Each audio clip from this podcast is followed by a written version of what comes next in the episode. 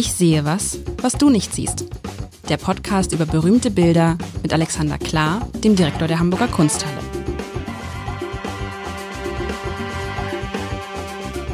Herzlich willkommen. Mein Name ist Lars Heider und ich spiele mal wieder. Ich sehe was, was du nicht siehst mit Alexander Klar und wir tun das heute am Ort des Geschehens in der Kunsthalle und mit ungefähr 30 Zuhörerinnen und Zuhörern, worüber ich mich unfassbar freue. Und wir beide sitzen ungefähr so, Alexander, gute fünf Meter voneinander entfernt. Ja, willst du auch einmal kurz was sagen, damit die Leute auch wissen, dass du da bist? So, so nah wie noch nie, wollte ich gerade sagen. So nah wie noch nie. Und du hast es tatsächlich gewagt, ich muss es sagen, du hast es gewagt, ein Bild aus einer Gattung mitzubringen, von der ich dir schon mehrfach gesagt habe, dass ich sie wirklich fürchterlich finde. Nämlich ein, ja, ein, ein Stillleben. Sag mal, viele sagen Stillleben ist doch Quatsch, ist mit 3L. Stillleben. Korrekt. Es ist ein, eine Naturmord. Ähm, das Dumme ist, der Kunsthistoriker verirrt sich dann schnell in Stillleben, weil er irgendwie nicht beim Sprechen sich fragt, ob er gerade richtig liegt. Es ist das Stillleben, korrekt. Wir machen es ja immer so, und das müssen wir ja auch hier machen. Es ist sehr groß, das ist toll. Es ist also, es ist ja nicht die Original, es ist ja weit über der Originalgröße, ne? Die Originalgröße ist etwas über einen Meter ähm, in der Höhe und 97 Zentimeter in der Breite. Also das ist für ein Stillleben schon eine größere Version, aber was wir hier an die Wand geworfen haben, ist monumental. Ja, und das ist, man, also ich kann es wenigstens toll beschreiben. Ich, es gibt ja einen alten Spruch im Journalismus: äh, Je schlechter das Bild, desto größer musst du es machen. Könnte fast für Kunsthistoriker gelten. also gut. Also, was sehe ich denn? Ich sehe ein Bild, einen abgeräumten, einen abgeräumten Tisch. Einen abgeräumten Tisch, offensichtlich fluchtartig verlassen. Ähm, keine Menschen, sondern man sieht, äh, so ein bisschen Fisch ist noch an der Seite, eine Orange, die irgendwie gerade geschält ist, daneben eine Serviette vielleicht, ein Huhn kaum angetastet, ein großer Kelch, der umgefallen ist, Austern, eine riesige Schüssel, die total voll ist, mehrere Kannen, bisschen Orangensaft, frisch gepressten Orangensaft da ganz hinten in so einem riesigen Gefäß. Und vor dem Ganzen sehe ich ein, ein, ein, ein, ein, ja, ein Bottich, in dem man sich vielleicht die Hände waschen kann, auch nochmal mit einer Kanne. Und es sieht aus, als ob jemand, jemand gerade äh, fluchtartig den Raum verlassen hat. Interessanterweise ja, ist nicht so ein Bild von, naja, er hat es ja jetzt nicht, er hat ja gar nichts gegessen. Also er muss ja schon, vielleicht hat er sich verschluckt an irgendwas und musste los. Also äh, ja, das vielleicht so. Und ansonsten ist es halt dieses fürchterlichen Stillleben, wo einfach nur Lebensmittel auf dem Tisch gemalt sind. Allerdings, das muss ich sagen, gut gemalt. Es ist ja, ist ja sehr realistisch gemalt. Das kann ich schon mal sagen. Du hast jetzt ja ganz schön viel beschrieben dafür, dass nichts los ist auf dem Bild. Ist ganz schön viel los auf dem Bild. Vielleicht sollte man kurz noch äh, sagen, wovon wir hier sprechen. Das ist also ein Bild eines Malers Wilhelm Klaas Heda, ein Prunkstillleben. Der Titel ist wahrscheinlich ein Titel, den man ihm im Nachhinein als Kunsthistoriker gegeben hat, äh, von 1638. Also schon eine Weile her, dass es gemalt wurde. Aber ähm, du hast ja eigentlich schon. 1638 ist natürlich irre. Das muss man sagen. Also 1600, es hat ja fast was. Äh, ne, also die Orangen, diese Karaffe mit dem Orangensaft, die sieht aus wie fotografiert. Ja, vor allem dafür, dass du gerade gesagt hast, die haben gerade eben den Tisch verlassen und wir sind, glaube ich, sehr bereit, das anzunehmen. Wir stehen hier vor einem Bild einer, äh, wie soll man sagen, einer, äh, entweder eine Orgie, weil äh, da ist einiges zu Bruch gegangen, oder aber eben tatsächlich eines hastigen Verschwindens, aber es ist quasi festgefroren, etwas, was im Bild gar nicht da ist. Dieses Stillleben ist total still und total laut gleichermaßen. Du meinst, es erzählt die Geschichte äh, von dem Moment zuvor? Genau, das ist wie so ein, das ist wie ein Tatort hier. Du hast, äh, also hier ist irgendwas abgebrochen worden. Also äh, alles sehr lecker präsentiert. Ähm, ich denke auf einiges, wenn man nicht Vegetarier ist, hat man hier äh, ordentlich Hunger. Ich frage mich, warum du von einer Orange redest, wenn ich da eine Zitrone. Es ist eine Zitrone, entschuldige. Rein farblich ja. hätte ja. ich das eher in Richtung Zitrone. Ähm, dieses Perlhuhn, da sieht man noch den Kopf so ein bisschen. Also das ist ein, eine edlere Es ist die Zitrone wahrscheinlich, die man für die Austern braucht. Ich esse, ich bin ja Vegetarier übrigens, insofern insofern, das hast du, hast du das gewusst? Nee. Bist du nicht auch Vegetarier? deine Tochter? Nee. Nur partiell, also zwischen, partiell. zwischen Aschermittwoch Gut, und partiell Vegetarier gibt's nicht. Ähm, gibt's schon, aber es ist irgendwie, ich Wenn bin ich partiell schwanger. Faste, finde ich, dass ich total Vegetarier bin. Also so knapp vor Ostern wird mein Hunger auf Fleisch immens. Und, aber die, die Zitrone ist das, was man in der Auster ja, das sollte so. man. Also wenn man eine Auster, ja, kann man, also Auster und. Also gut, okay. Also Ja klar, wenn man das so sieht, denkt man sich, meine Güte, da ist vorher irgendwas ganz Entscheidendes passiert. Wobei ich mich frage, da haben ja Leute offensichtlich zu Tisch gesessen oder nur eine, nee, nur eine Person. Es Das- ist ja eingedeckt für eine Person. Ich sehe nichts anderes mehr. Wir sehen überhaupt gar keinen Teller, den man als Person als, als Teller hat verwenden können. Allerdings äh, zu der Zeit hat es das auch nicht gebraucht. Wir sehen auch nur ein Messer, wenn ich das richtig sehe. Das könnte aber auch das Messer gewesen sein, was man gebraucht hat, um, der, ähm, um die Auster überhaupt äh, essbar zu machen. Wir sehen einen umgefallenen Kelch, ein Glas, ein O-Saftglas, würde ich mal da hinten Ja. sagen, eine Kanne. Also ein sehr esslustiger Mensch hätte vielleicht... Äh, das auch verschlingen können. Allerdings ist er hinterher sehr satt. Ja, aber ich meine, für einen Menschen ist das ja zu viel. Ich weiß nicht, was in dieser Schüssel ist. Sieht so ein bisschen eklig aus, finde ich, was da so rausguckt, so wie so zerrupfte irgendwas. Aber für einen Mensch, der Fisch, das Huhn, die Austern, der Wein, diese riesige Schale, davon, für einen allein ist es ein bisschen viel. In jedem Fall sind Dinge nicht angerichtet. Das ist jetzt nicht der Tisch, bevor er benutzt wird, sondern da ist was umgefallen. Ähm, da ist ein Glas zerbrochen. Ähm, die, die Tischdecke ist so ein bisschen zur Seite geruckt, wobei man sich fragt, wozu hat die überhaupt gedient, wenn sie den halben Tisch nicht berührt hat. Das Ganze ist äh, unglaublich virtuos gemalt. Das ist das nächste und es beschleicht dann die vage Ahnung, dass das genau so arrangiert wurde, damit der Maler zeigen kann, was alles in ihm steckt. Ach, du meinst, es hat jemand genau so hinge... Und der hat es abgemalt. Ist Still Stillleben immer abmalen von Sachen, die es wirklich gibt? Würde ich sagen, denn sagen? anders als abmalen wird er das nicht gekonnt haben. Imaginieren kann man ein Stillleben nur schwer. Der hat das, der hat diesen Tisch gedeckt und hat eine kleine Geschichte inszeniert, ist die eine Möglichkeit. Das andere ist, er hat wirklich gezeigt, was er alles kann.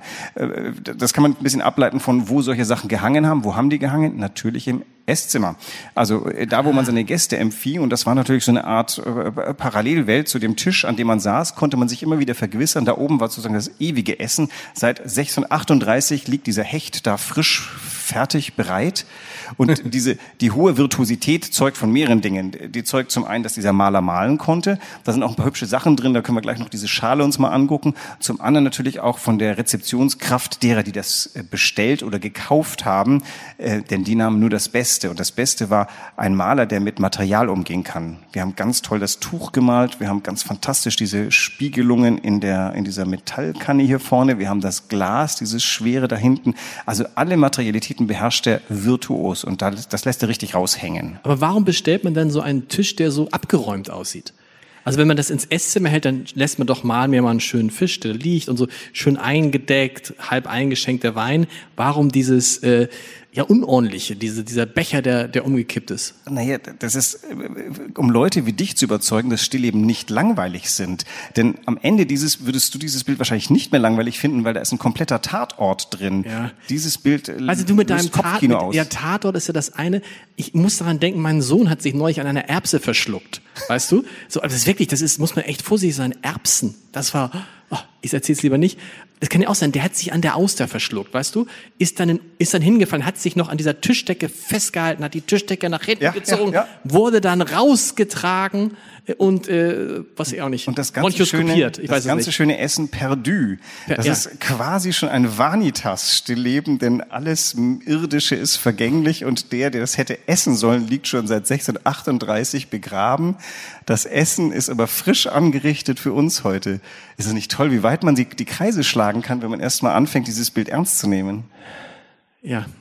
Ähm, Noch, nein, ja. noch habe ich den hast- Chefredakteur nein, nicht wirklich, überzeugt. Nein, du hast wirklich, ich muss sagen, von, all, von allen Stillleben, die ich kenne, ist dieses tatsächlich das spektakulärste, wenn man sich da dieses Brötchen anguckt.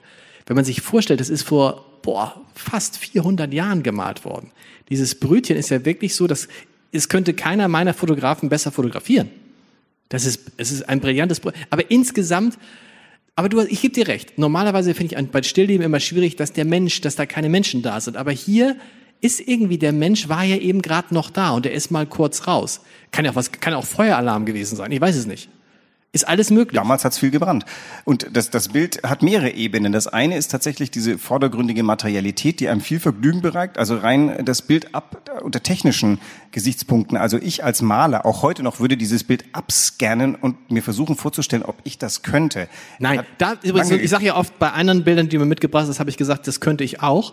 Ich würde sagen, von der Technik her ist das von all den, ich glaube, wir sind jetzt bei Folge 19 oder 20, das mit Abstand best, bestgemachte. Gott, ich schwärme von dem Stillleben hier. Was ist los? Das bestgemachte Bild, also so gut gezeichnet, so detail. Was sind das für, wie, wie malt man das? Ist, ist das Öl oder was ist das? Alles Technik. Es ist Öl. Öl. Viel, da ist äh, Könnerschaft im Grundieren drin, denn all die Dinge leuchten ein wenig aus sich heraus. Diese wunderschöne monochrome Wand hinten, die aber so einen leichten Farbübergang hat, ist eine perfekte Folie und die ist vollkommen texturlos. Das ist eine Wandwand. Man hätte auch irgendwie eine Tapete oder sowas, aber der hat sich entschlossen, diese Wand muss clean sein, wie ein Minimalist sie mag, damit er davor richtig was anrichten kann. Und dann geht eine Orgie an Material, der Stoff, der das Metall, das Glas, die Verzierungen, die, die Kunstfertigkeit im Herstellen. Und ich habe gerade noch angekündigt, wir reden mal über eins von diesen Dingen. Diese Schale, da ist tatsächlich eine identifizierbare Schale und wenn Sie sich in dieses Bild wirklich verlieben, dann sollten Sie unbedingt ins British Museum fahren und die sich mal dort live angucken. Die ist eine original chinesische Vase aus, oh Gott, frag mich nicht, ähm, 1500 Jahren zurück, die Okay. er da noch reingemalt hat. Das ist ein identifizierbares Stück. Und das hat dann also jemand dabei einen Auftrag gegeben, hat gesagt so, du musst mir erzählen, Willem Klaas Punkt Heder schreibt er sich. Ich weiß Ich habe noch nie einen Menschen gesehen, der hinter seinem, oder ist es, oder heißt der Klazissimus, also ist das eine Abkürzung? Ich, weißt du das? Jetzt müsste Sandra Pisot hier sitzen. Die, äh, wir haben ja beschlossen, dass ich immer unvorbereitet hier Ja. reingehe. Also das ist ähm, äh, mir nicht bekannt. Das ist vielleicht ein längerer ein niederländischer Name, warum der Punkt da ist. Aber er sieht gut aus auf alle Fälle. Heda ist so ähnlich wie Haida. Insofern ist es gar nicht so. Also das ist ein Maler und den haben Leute beauftragt, mal mir mal ein Bild für mein Esszimmer. Also ich glaube, diese Sachen wurden nur so mal im Groben beauftragt. Der hatte irgendwann, man hat sich ja genremäßig geteilt. Da gibt's den Blumenbräugel und da gibt's Rubens, der sieben verschiedene Assistenten hat. Der eine kann besonders schön Pferde malen, der andere kann besonders schön Tücher malen, der dritte macht schön Gesichter. Wie, das hat Rubens alles gar nicht allein Ja, gemacht? der, Ge- Rubens, hat die, hat, Rubens war für die Gesamtkomposition zuständig und für die Gesichter. Aber alles andere haben seine diversen Assistenten in den verschiedenen Stadien und der hat die dann später auch in die Wirklichkeit entlassen. Die wurden ja, also Rubens Schüler sind ja selber dann Ja. große Leute geworden und ähm, insofern gab es eine Arbeitsteilung. Von ihm vermute ich mal, dass er äh, tatsächlich das alles gekonnt hat, denn diese, das ist ja recht ein, ein Genre und solche Sachen waren einfach gut käuflich. Es gab einen großen Kunstmarkt in Holland, denn es gab viele bürgerliche Wohnungen, die es auszustatten galt und es gehörte das, was vorher im Endeffekt in der Kapelle das Andachtsbild war, das wird jetzt im bürgerlichen Haushalt in den Niederlanden ähm, das repräsentative Tafelbild und da gab es einen Markt dafür, ob er jetzt dieses Bild, ob ich glaube nicht, dass ein, ein äh, Kaufmann kam und sagte, mal mir bitte eine Ex-Orgie und ich hänge dir an die Wand, sondern der hat sich äh, immer virtuoser seine Motive gemacht und die gingen halt gut weg. Und wenn man, hat er sich spezialisiert auf Stillleben? Das heißt, du Ja. warst dann, du hast, der hat sein ganzes Leben lang nur Stillleben gemalt. Ich bin jetzt leider kein Heda-Kenner Okay. und Forscher. Aber ich die, vermute aber ich kann dir sagen, ich habe er vorher ein bisschen weit weg bewegt Ich habe vorher recherchiert, weil ich ja ahnte, irgendwie ahnte ich, dass dieses Bild kommt. Und äh, ich ahnte, naja. Ähm, Dann, dann weißt du mehr als mich. Hat er nur Stillleben ich gemalt? habe ich hab nur eingegeben, äh, Klaas Heder, nur Stillleben. Und Also- alles so ähnlich. Man macht das arbeitsteilig. Aber das ist schon sehr gut, das ist schon ein sehr gutes Stillleben. Ist ein guter Heder. Ist ein, ist ein, ist ein, ist ein guter Heder. Die Hamburger Kunsthalle hat nur gute Heder. Die Geschichte, die Geschichte, was vorher passiert ist. Warte mal ganz kurz. Wenn da einer gesessen hat, wo ist der Stuhl? Rechts am äh, Tischende. Das Links- rechts am Tisch an der Entschuldigung, da ist nichts bei mir. Also da ist das Bild bei mir zu Ende. Oder meinst du, meinst du Bild dein ist Recht? immer ein Ausschnitt der Wirklichkeit. Aber Moment mal, wenn rechts am, er hat ja offensichtlich da gesessen, da ist sein Becher, da sind seine Austern, da ist seine Zitrone, die ich lange für eine Orange gehalten habe. Aber ähm, Die Dinge wurden ihm zugereicht. Dazu hatte man jemanden mit am Tisch stehen, Okay. der trug das vorbei. Du warst da ein Völler, der saß und bekamst das alles fast schon. und er sitzt dann irgendwie also rechts von uns am, am Ende des. Es, es kann also sein, dass noch mehrere am Tisch saßen und wir nur einen Ausschnitt sehen. Wir, wissen nicht, wie, wie viele Leute diese Orgie umfasste. Also mit dem Essen wären auch mehrere zurechtgekommen. Ähm, ich finde ja die Geschichte sehr schön, dass er sich an der Auster verschluckt hat und jetzt tatsächlich rechts irgendwie. Äh, Nein, er kann ja einfach nur rausgegangen sein, weil er vielleicht irgendwie, er muss die Auster, er, ihm, ihm ist schlecht geworden. Es kann ja alles und es kann ja auch gleich, das ist interessant, es kann ja auch sein, dass er gleich zurückkommt. Was liegt da neben der, ähm, ähm, neben der Zitrone? Es sieht so aus wie so ein Muschel. Stück, nee, da rechts auf dem Teller. Ja. So ein Stück gefaltetes Abendblatt könnte das sein, finde ich. Also nee, siehst du, das sieht so, also so eine sehr, servierte, es gibt so bei Daniel Wischer, gibt es so Pommes frites Tüten. ist aber ein sehr biomorph gefaltetes Pommes frites Tüten mit Abendblatt aufgedruckt. Und so sieht das aus. Du meinst, als Vorspeise gab's Fish and Chips? Ja, aber sieht doch, was ist das? Was soll das sein? Eine Serviette, die bedruckt ist mit, da sind ja offensichtlich Buchstaben drauf. Ich glaube, da werden wir nachher nochmal vor das Originalbild gehen müssen und mit einer Lupe drauf gucken. Also ich habe mir gedacht, das ist eine Muschel, die da äh, sinnloserweise liegt. Die hat irgendwie vielleicht die Austern garniert, aber das ähm, Nee, kann ich mich auch täuschen. Und daneben die Sachen, die da auf dem Tisch liegen, hat man Nüsse. das so gemacht? La lag damals so ein Brötchen und das sind ja irgendwelche, irgendwelches Dörrobst. Lag das auf dem Tisch oder hatte das mit runtergerissen und das war dieses Dörrobst oder was ist, was ist, was, ist, was so neben, vor, den, vor dem Fisch? Das war eigentlich auf dem Fisch und ist dann Ich glaub, runtergefallen? Du, du musst die Parallele so ein bisschen in einem Film suchen. In einem Film vermischen sich ja auch unsere Wirklichkeit und die inszenierte Wirklichkeit. Also wenn man ein Gelage, ein gegenwärtiges Gelage im Film hat, ist nicht alles so, wie du es am Abendessen-Tisch hat. Das heißt, ich vermute mal, wir haben hier so eine Mischung aus so sah ein Mal aus und dann ist es noch hindrapiert worden für die tatsächlich wirksamere äh, bildliche Gestaltung. Das heißt, ob da jetzt auf den Tischen immer Nüsse oder Dörrobst lagen, das äh, würde ich jetzt mir nicht anmaßen zu wissen. Tatsächlich wirken die aber ganz gut, denn die beleben dieses Bild. Hier ist noch ein bisschen was los. Meinst du, die Sachen sind wirklich, äh, also Willem Klaas Heder, der hat sich, die, hat die Sachen gekocht und sich da auf den Tisch gestellt, alles drapiert so und dann sich an seine Staffelei, sitzt man an eine Staffelei dann, ja, gesetzt und hat das abgemalt. Also äh, zuallererst mal musst du so jemanden sehr gut zeichnen können. Das alles, äh, dieser Mensch konnte all diese Dinge schon aus dem FF im Schlafe und äh, rückwärts zeichnen. Was beim Malen dann passiert, ist natürlich, diese Materialität wird dann viel materieller, weil beim Zeichnen kann man natürlich tatsächlich nur Umrisse oder so mit Schraffur ein bisschen Textur angeben. Das heißt, all das konnte er schon mal per se und isoliert zeichnen. Er hat dann eine Komposition sich aufgemacht, die sagte, oben Licht, unten dunkel, unten schwer, oben leicht äh, so ein Bild folgt Gesetzen, die sich einfach etabliert haben. Ein, ein, ein gutes Bild, wo man davor steht und sagt, oh, das ist fertig, hat ein paar Tricks drin. Die haben die alle aus dem FF gekannt, gelernt, schon als, als Assistenten.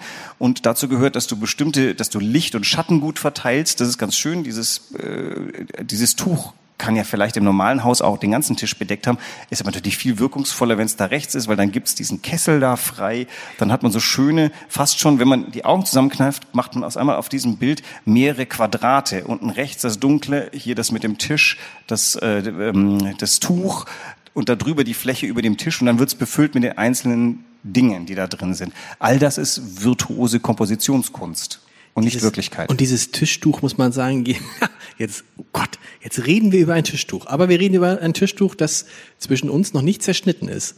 Ähm, es ist brillant. Es ist wirklich, man kann, ich weiß gar nicht, wie malt man denn so ein Tischtuch? Ich habe jetzt zu Hause angefangen mit meinen Jungs äh, mal so Dinge zu malen. Das ist also abzumalen. Das ist ja einfach Schwierig. schwierig. Also Comicfiguren ist noch das Einfachste, aber richtige Sachen. Aber so ein Tischtuch, das wirklich so aussieht, als, als hätte es jemand da gerade drauf. Das, ist ja, das sieht ja echt aus. Das kannst du gar nicht, du kannst es fast nicht so gut fotografieren. Licht und Schatten ist, also was ist, was ist die große Kunst beim Malen? Tiefenwiedergabe. Irgendwann wurde, also äh, zu Giottos Zeiten war alles noch relativ flach und dann findet nochmal, wie heißt der bitte? Otto? Giotto. Giotto. Giotto findet äh, die, sag mal, die Tiefenperspektive, deutet er an und dann entwickelt sich plötzlich rasant etwas, wo die Tiefe im Bild eine Rolle spielt. Davor gab es nur Vordergrund und Hintergrund und der Hintergrund war Gold. Ähm, also die Tiefe auf dem Bild darzustellen, das ist eine. Das nächste, was dann die Holländer zum großen, zur Virtu Virtuosität führen, das ist die, das Textile. Und dazu gehört natürlich auch Licht und Schatten, dass dieses Tuch so ein bisschen dick wird, dass man fast das Gefühl hat, wenn man hingreift, hört man es ein bisschen rascheln. Ja. Das sind alles Sachen, die äh, zuerst mal muss die Also diese, Zeichnung diese stimmen. Falten, dieses leicht ungebügelte da unten, weißt du, wo gerade noch jemand, das ist ja, wie man das hinkriegt und genau diese, diese Schatten, der das wirft, genauso hat man schon hundertmal gesehen am Tisch und könnte es trotzdem nicht einmal malen. Alles- oh Gott, ich, ich dies- jubel dieses Stillleben gerade hoch. Man kann all dies übrigens lernen. Ich weiß nicht, wer schon mal Bob Ross, The Joy of Painting, nachts äh, irgendwie auf YouTube angeguckt hat, wenn er nicht wusste, was er sonst tun sollte.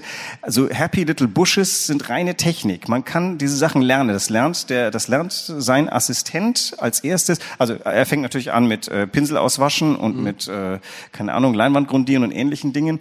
Aber nach einer Weile lernt man, was muss man, um ein dickes Tuch zu bekommen, alles machen. Wie, wie mischt man diesem Weiß die richtigen Ocker- oder Grautöne dabei? Wenn ich dich jetzt bitten würde, äh, identifizier mal die Farben, die da, oder Nicht-Farben, die auf dem Tuch stattfinden. Das würde, da würdest du, glaube ich, ein bisschen ins Schleudern geraten. Ja, allein schon dieses Muster, was da hier implizit äh, wie drin ist, hier dieses Muster da reinkriegt. Also Ich glaube, an diesem Tuch muss der alleine ich weiß gar nicht, wie lange gesessen haben. Und dann frage ich mich, hat er dann dieses Tuch einmal fertig über den Tisch gemalt und die Sachen dann da drauf? Wahrscheinlich ja. Wahrscheinlich wäre erst der Tisch und dann das Tischtuch und dann hat er den Rest drauf, oder? Ah, Die Reihenfolge, da müsste ich mich nochmal, müsste ich ein bisschen drauf. Das wäre gucken. interessant, ja. Ähm, ich würde mal sagen, du fängst mm, mit hell an und hörst mit dunkel auf. Das kannst du aber auch wahrscheinlich versauen. Also ich vermute mal, er hat tatsächlich so Felder definiert, mit denen er arbeitet und füllt die dann in kleinen Teilen. Wo man hier schlauerweise anfängt, also ich würde fast sagen, das Tuch hat er bis zum Ende übrig gelassen, weil das ist so ein bisschen auch das Pièce de Résistance. Mit dem hat er dann den Chefredakteur Er hat das Tuch, er hat das Tuch zum Ende gemalt. hätte ich, würde ich Aber wie soll, um diese ganzen, um das Brötchen, um die, äh, Zitrone, um dieses Nicht Dürrobst. hat alles, das- was, was auf einem Ding drauf liegt, ist auch drauf gemalt. Das sind alles Flächen. Wir gucken uns hier eine Fläche an. Die kannst du kannst zu jedem Zeitpunkt an jeder Fläche ansetzen. Das ist nicht, äh, nicht du malst nicht das Hinterste zuerst und das Vorderste zuletzt, sondern du, du bist tatsächlich an den Flächen arbeiten. Er musste ja auch zum Beispiel die verschiedenen Weißtöne hier. Erstens hat er in dem Textil eine Binnen, ein Binnenmuster drin. Das sieht man, wenn man ein bisschen genauer hinguckt und stellt fest, Moment mal, der hat auch so ein kleine bläuliche, ja, so ein Ornament da reingemalt. Das taucht aber nur hin und wieder auf. Und als nächstes kommen dann dunklere Felder unterschiedlicher Art. Ist alles gemalt. Ist ja nicht, ist ja nicht wirklich. Und wir sagen nochmal, ein Meter, ein Meter zwanzig mal 97 Zentimeter, also deutlich kleiner. Das heißt, es ist ja auch richtige Friemelarbeit gewesen, ne? Der hat da so einen kleinen Stock gehabt, da hat dann seinen Pinsel drauf ab, damit es nicht verzittert. Und ähm, also bis auf die Wand, von der ich vermute, da, da, da hat man zuerst mal gearbeitet, weil die möglicherweise überhaupt den Hintergrund gegeben hat. Man malt auch gerne, keine Ahnung, so ein entweder ein kleiner, also Gold zum Beispiel kriegt gerne Rot als Hintergrund. Nicht, dass man das Rot in dem Gold sähe, man das Gold leuchtet mehr, wenn das so rot hinterlegt ist. Und ähnliche Tricks gibt's bestimmt auch bei diesem Ding hier, wo er sich überlegt hat, wo, wo hintermalt er etwas, damit dann ein größeres Leuchten hervorzuzaubern ist. Würde man sich das heute aufhängen bei sich in der Küche? Ich weiß nicht, ich vermute, wenn ich hier im mal Raum den Test, anbiete, darf man, da darf man, uh, einige nicken, wir können ja mal den Test im Publikum machen, mal einfaches Handzeichen. Wer würde sich das bei sich zu Hause aufhängen? Im, äh, wir würden nur ganz das Original zur Verfügung das stellen ungefähr, können. das ist ungefähr ein Drittel. Ja. Soll ich es mal mit nach Hause nehmen und mal testen, wie das bei Gästen wirkt? Jetzt, wo du dich so für das Bild erwärmt hast, finde ich, hattest du, hast du dir Was da, kostet, was ist denn, was, was hat denn damals so ein Bild gekostet? Kann man das sagen? Oh gosh, da bist du mich auf dem kalten Fuß. Man konnte sich das damals leisten und damals war der Kunstmarkt nicht wie bei uns vollkommen durchdreht, sondern das war ein Handwerk. Man, ma- man war schon ein besser situierter Mensch, aber man war nicht wie heute ein, ein äh, wie soll man sagen, Milliardär. Oligarch, um Ja. sich was kaufen zu können, sondern man konnte sich Kunst, es gehört auch ein bisschen dazu. Also wenn wir uns heute entscheiden, einen guten Tisch zu kaufen, weil wir sagen, also ich kaufe lieber einen guten Tisch, damit meine Enkel auch noch was davon haben, dann war das ungefähr die Denke. Ich würde mal sagen, der Gegenwert eines guten Tisches damals war auch ein gutes Gemälde. Was würde das, wenn ich das jetzt ähm, für einen unserer lieben Gäste heute kaufen wollte, was wird das, es ist unverkäuflich, aber was würde das kosten auf dem, Ich in der würde Auktion? mich jetzt wahrscheinlich wahnsinnig entblößen, aber ich würde sagen, das kann im einstelligen Millionenbereich schon liegen, aber hat eine Spannweite. Das Problem an Kunstpreisen ist, die können ja auch, äh, es muss ja nur schnell irgendein Mensch sich richtig interessieren für Ja. jeder. Die kommen nicht so oft auf den Markt, dann macht sowas einen gigantischen Sprung. Gestern hat's, war es noch 1,2 Millionen wert und zack, es ist 4 Millionen wert, weil er in der Lage war, das zu zahlen.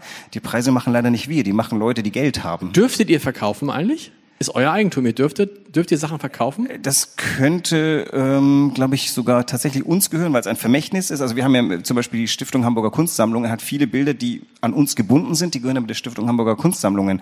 Ähm, ob in deren Satzung drinsteht, dass die unverkäuflich sind, weiß ich nicht. Es ist eigentlich tabu, dass man Bilder kauft und jeder normale Museumsdirektor würde erstmal einfach sagen, klar, es ist verboten. Ja, Es stimmt nicht so ganz. Also äh, das ist äh, nicht wahr. Es gibt kein Gesetz, was einem Museum den Verkauf eines Bildes verbietet, aber es macht nicht viel Sinn. Willst du damit sagen, dass du kein normaler Museumsdirektor bist? Hast du das damit eben gesagt? Nein. Keine Ahnung, ich laufe zumindest das Risiko, dass mir hinterher jemand das Gegenteil beweist und ich dann blank dastehe. Alexander Groß, also ich muss sagen, so entsetzt ich am Anfang war, so begeistert bin ich jetzt und würde es am liebsten von der Wand reißen. Was äh, gucken wir uns denn nächste Woche an? Was ist so lustig ist, weil ich sage nächste Woche, weil wir nehmen, sagen wir es gleich, den nächsten Podcast ungefähr in zwei Minuten auf, aber wir tun jetzt für den Podcast so, als ob wir nächste Woche uns was gemeinsam angucken. Was machen wir da? Nach diesem ganz harmlosen Stillleben habe ich gedacht, wir gehen mal in einen richtigen Aufreger mit dem Titel Freiheit oder Tod. Freiheit oder Tod. Vielen Dank.